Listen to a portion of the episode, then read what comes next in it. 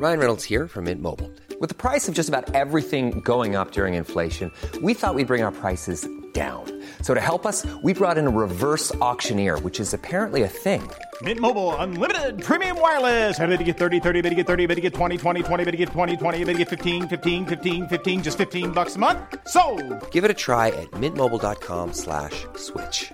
$45 upfront for three months plus taxes and fees. Promo for new customers for limited time. Unlimited more than 40 gigabytes per month. Slows. Full terms at mintmobile.com.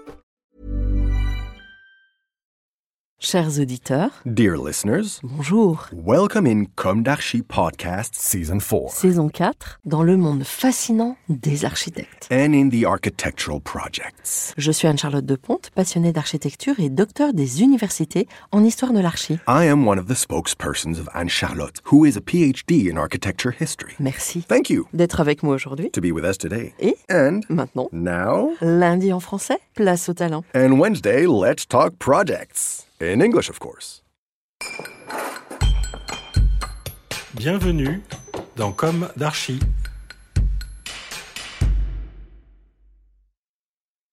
Dear listeners, we are very happy at the beginning of season 4 of Com d'Archi podcast to continue the cycle dedicated to the agency Leclercq Associés. Today, we are going to talk about off-site, a practice directly inspired by the off-site that is rampant outside our borders, through the points of view and experiences of Delphine Altier, architect, project director at Leclercq Associés, Paris, France, and Charles Gallet, partner and project director at Leclercq Associés, Paris, France, and finally, Pascal Chazal, hors-site, founder of Ossabois, Aqualogie, and Woodstack, an actor committed to wood and industrialized construction for over 30 years. Dear listeners, as you have already understood, we are going to talk about this practice which is in vogue today, which is that of hors-site, of which Pascal Chazal is the worthy representative in France. The Leclercq agency is also representative of this. Moreover, it is currently delivering an off-site high school, the Uruguay High School in Avon in the Île-de-France region. To begin with, I would like to introduce our three protagonists. Delphine Altier has been working at the Leclercq agency for seven years. She has been working for 15 years. Recently, she has moved on to project management. In this architectural firm, where the rule is that each employee can work on a wide range of projects and scales, she has had the opportunity to approach the issue of hors-site on two projects in recent years. Charles Gallet has been with the agency for 20 years. He had François Leclercq as a teacher when he was a student in architectural school. So it's a long story. He has been associated with François Leclercq for several years, as has Paul Laigle, whom we have already had the pleasure of listening to in several episodes of Com d'Archi. As an associate, we touch almost all the subjects and we see almost all the projects, Charles points out. We are less in the thick of things and we manage to follow many subjects that are very interesting, on very different scales, and with very different programs. I'm one of the pillars, Charles Gallet adds. Pascal Chazal fell into the world of construction when he was a child, as his father was a building craftsman. He started out on building sites as a temp, moving from one site to another. By chance, he became interested in wood construction during a trip to Finland. He was attracted by this material, which uses a renewable resource, and also because we want to assemble wood in a sheltered workshop rather than on the building site, he says. This desire to develop the wood industry in France was born 40 years ago. I created a company called Ossabois, which I developed over 30 years and which has become a leading company in France today. I sold this company in 2012. We had become small industrialists with three production plants. I saw the interest in wood and prefabrication for the real estate and construction world. But I realized that the world of construction is not industry centered at all. It is site centered. In fact, I tried to think about that. I went on a world tour to see what was happening in the rest of the world in terms of prefabrication and the industrialization of construction. I discovered a word that I didn't know, which was off-site building, which we translated as construction hors site, as hors is off in English. I realized that this was a new ecosystem that was developing all over the world in response to a whole range of problems. Indeed, today the off-site construction can be found in the construction world. This new ecosystem of off-site construction includes a certain number of players who are getting together to change the deal and to think of prefabrication more than site. He adds, So I wanted to bring this new ecosystem to France, and I did it by creating a publishing house which publishes a magazine called Hors Site. Then we developed a school because there is no training in this field. It is called the Site Campus, and we also have a consulting activity to help the actors to go towards Site construction. But why does this path seem so promising? Our three protagonists answer. Conventional, traditional construction on site is becoming increasingly difficult, with concrete being a major environmental issue. Concrete represents 8% of greenhouse gas emissions. The players today are turning to other construction techniques, as we can see, notably wood, steel, and earth. We are in the process of moving away from all concrete, that's the first point. The second point is that buildings have become immensely complex in order to meet a whole host of necessary standards, because we have to work on the circular economy, because we have to work on the comfort of the inhabitants, make energy savings, etc. The third point is that a qualified workforce is retiring and is not at all replaced by young people who are not very attracted to the world of construction. The result is that the construction business is becoming increasingly difficult. Pascal Chazal argues Yesterday, I was with a client who makes high end products and who told me that I have a big problem because I sell clients tires that are worth a lot of money and I can't find anyone who knows how to lay them correctly. It is recognized throughout the world as being a very interesting solution in the sense that you go somewhere, transfer working hours from the site. The site is a difficult place. The working conditions are not easy. You are subject to bad weather, you have to travel to get there. We travel a lot of kilometers in vans. And so it's moving working hours from the site to a place that will be more comfortable, sheltered. We can put in place tools that we would never be able to put in place on site. We can put in place training. End of quote. Today, it's based on two figures. It's huge. If we take the best industries, we are able to achieve a rate of efficiency of the workers who do the work in a factory of around 80%. That is, 80% added value and 20% wasted time. Well, it's the opposite on the building side, where 20% of the added value is achieved on the site and the remaining 80% of the time is lost in various trips. The idea is to transfer a certain number of hours to workshops and factories in order to improve productivity. And this is what will enable us to improve quality and the working conditions of the workers.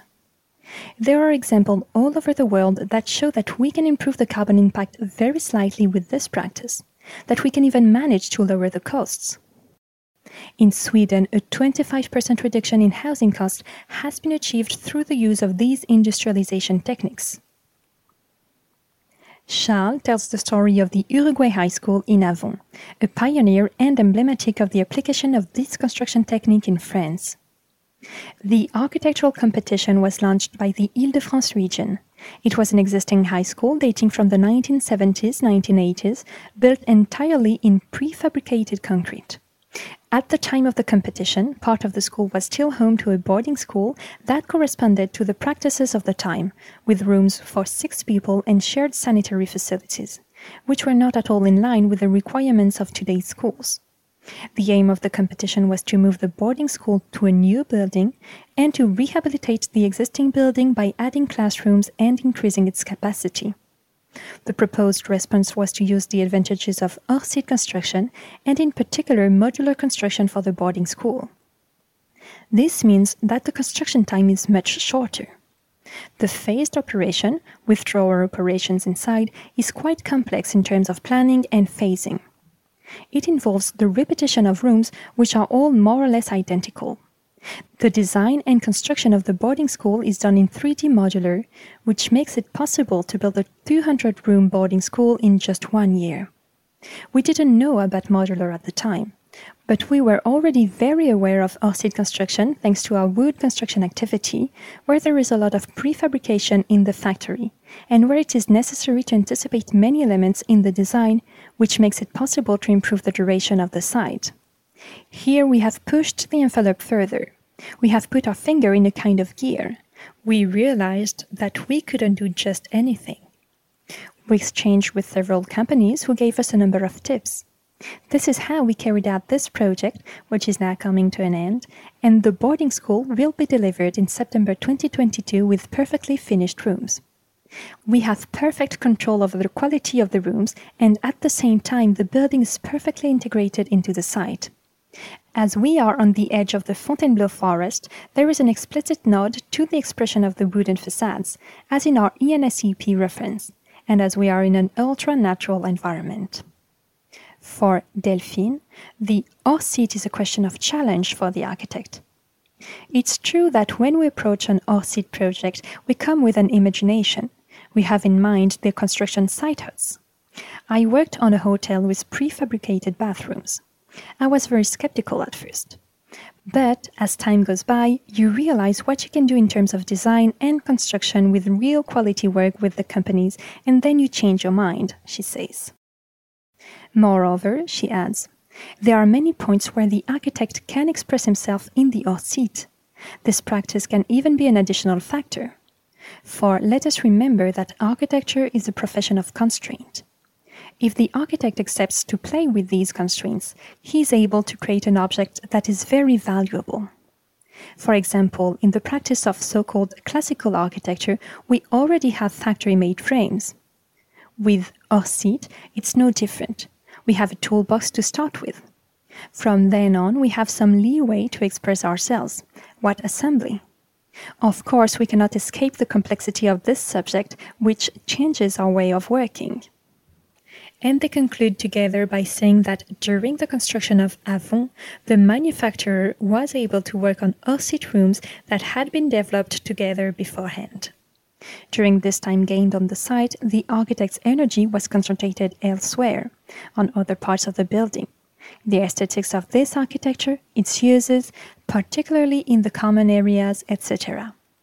Then the knowledge is capitalized and we enter into continuous improvement. You have to get it right on every subject. The hors-site industrialists are waiting for the architects on all the points of improvement. In Sweden, thanks to the system of long term framework agreements, a lot of housing has been built on the basis of this practice, because the social landlords were no longer able to respond within the prices. On this occasion, they rediscovered the techniques of using wood. This resulted in a 30% improvement. The United Kingdom is also a leader in off site high rise construction. In France, the technique can be used to transfer skills from the crisis-ridden automotive sector to off-site construction workshops. At a time when there is a serious lack of manpower on the building sites. Clearly, this is an avenue to be developed. In France, everything is in its infancy for off-site or off-site construction. Thank you to Pascal Chazal for coming, armed with his pioneering and entrepreneurial spirit, to testify in Com. Likewise, thank you very much to the Leclercq Associé Agency and its new talents in responsibility for coming to communicate on these emerging practices where the architect has his full place. Dear listeners, laymen or experts, we hope that you have enjoyed this interview. It shows that in d'Archi, we are not anchored in an imaginary and disconnected world, but that on the contrary, we are able to go on the field, to face, to question the realities in a pragmatic and promising way, thanks to the testimony of the best practitioners. So, on or off site, let's continue. See you in the next issue of d'Archi with the Leclercq Agency on an equally exciting subject, which we will reveal on the Instagram at d'Archi Podcast the day before it is broadcast. Thank you for listening and take care. Goodbye.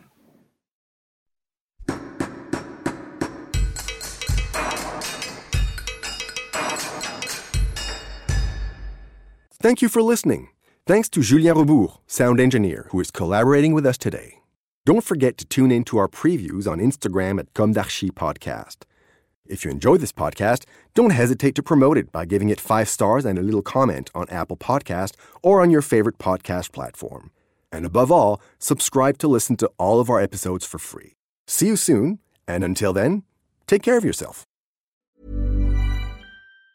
Mom deserves the best, and there's no better place to shop for Mother's Day than Whole Foods Market. They're your destination for unbeatable savings, from premium gifts to show-stopping flowers and irresistible desserts. Start by saving 33% with Prime on all body care and candles. Then get a 15-stem bunch of tulips for just $9.99 each with Prime. Round out Mom's menu with festive rosé, irresistible berry chantilly cake, and more special treats. Come celebrate Mother's Day at Whole Foods Market.